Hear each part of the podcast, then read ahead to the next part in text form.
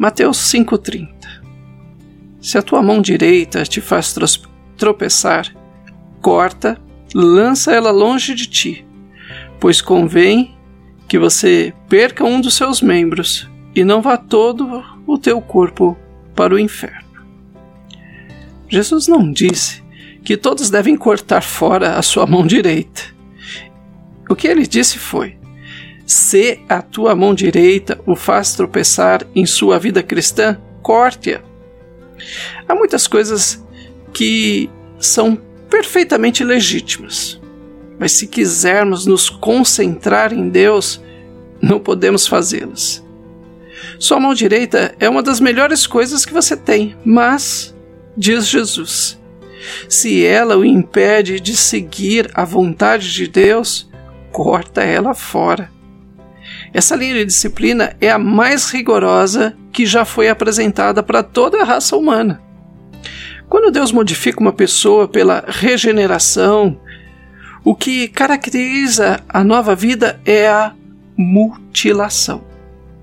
Existem centenas de coisas que você não ousa fazer, coisas que você vê e aos olhos dos outros que o conhecem equivalem à sua mão direita ou ao seu olho.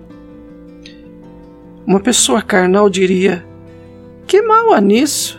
Isso é louco. Ainda não existiu um servo de Deus que não tivesse de viver desde o início da sua vida cristã uma mutilação. Mas é melhor entrar na vida eterna mutilado, mas lindo aos olhos de Deus, do que lindo aos olhos dos homens, mas paralisado aos olhos de Deus. No começo da vida cristã, Jesus, pelo Espírito, tem impelido você e eu a fazer um grande número de coisas que para os demais talvez sejam perfeitamente aceitáveis, mas não são aceitáveis para você. Cuidado para não usar as suas limitações para criticar o seu irmão. No começo, é uma vida mutilada. Contudo, logo à frente, Jesus esboça o quadro de uma vida plena, perfeita, completa, equilibrada. Sede perfeitos, como perfeito é o vosso Pai Celeste. Mateus 5, 48